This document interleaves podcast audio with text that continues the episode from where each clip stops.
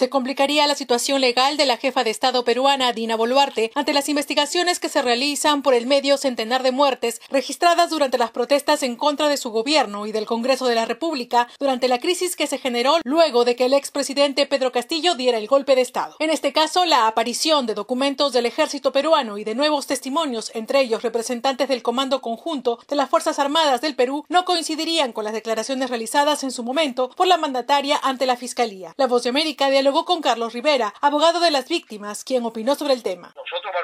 Una declaración que le va a causar en realidad daño a la presidenta porque es una declaración que echa por tierra lo que Boluarte ha venido diciendo, de que ella supuestamente solo se informó a través de los mecanismos formales del Consejo de Ministros. El militar está diciendo que eso no fue así. El letrado Carlos Rivera consideró que los órganos que dependen del Ministerio de Defensa y del Ministerio del Interior están jugando a una estrategia de encubrimientos y ocultamiento de los hechos. Por su parte, Raúl Samillán, familiar de una de las víctimas en las protestas en Juliaca, ubicado en el departamento de Puno, donde se reportaron más de 40 muertos, cuestionó que las investigaciones se lleven a cabo en la capital de Lima. Nos preocupa lo que se estuvo avanzando con las diligencias y se quiebran las que estaban programadas, por lo que nosotros no estamos de acuerdo con esta decisión. Cabe señalar que la fiscal de la Nación, Patricia Benavides, ha informado que se está recabando información de convicción para determinar a los responsables en esta investigación preliminar contra la jefa de Estado, Dina Boluarte, y el actual premier Alberto Tarola, por los presuntos delitos de genocidio, homicidio calificado y lesiones graves cometidos durante las manifestaciones antigubernamentales de diciembre del 2022. Silvia González, Voz de América, Perú.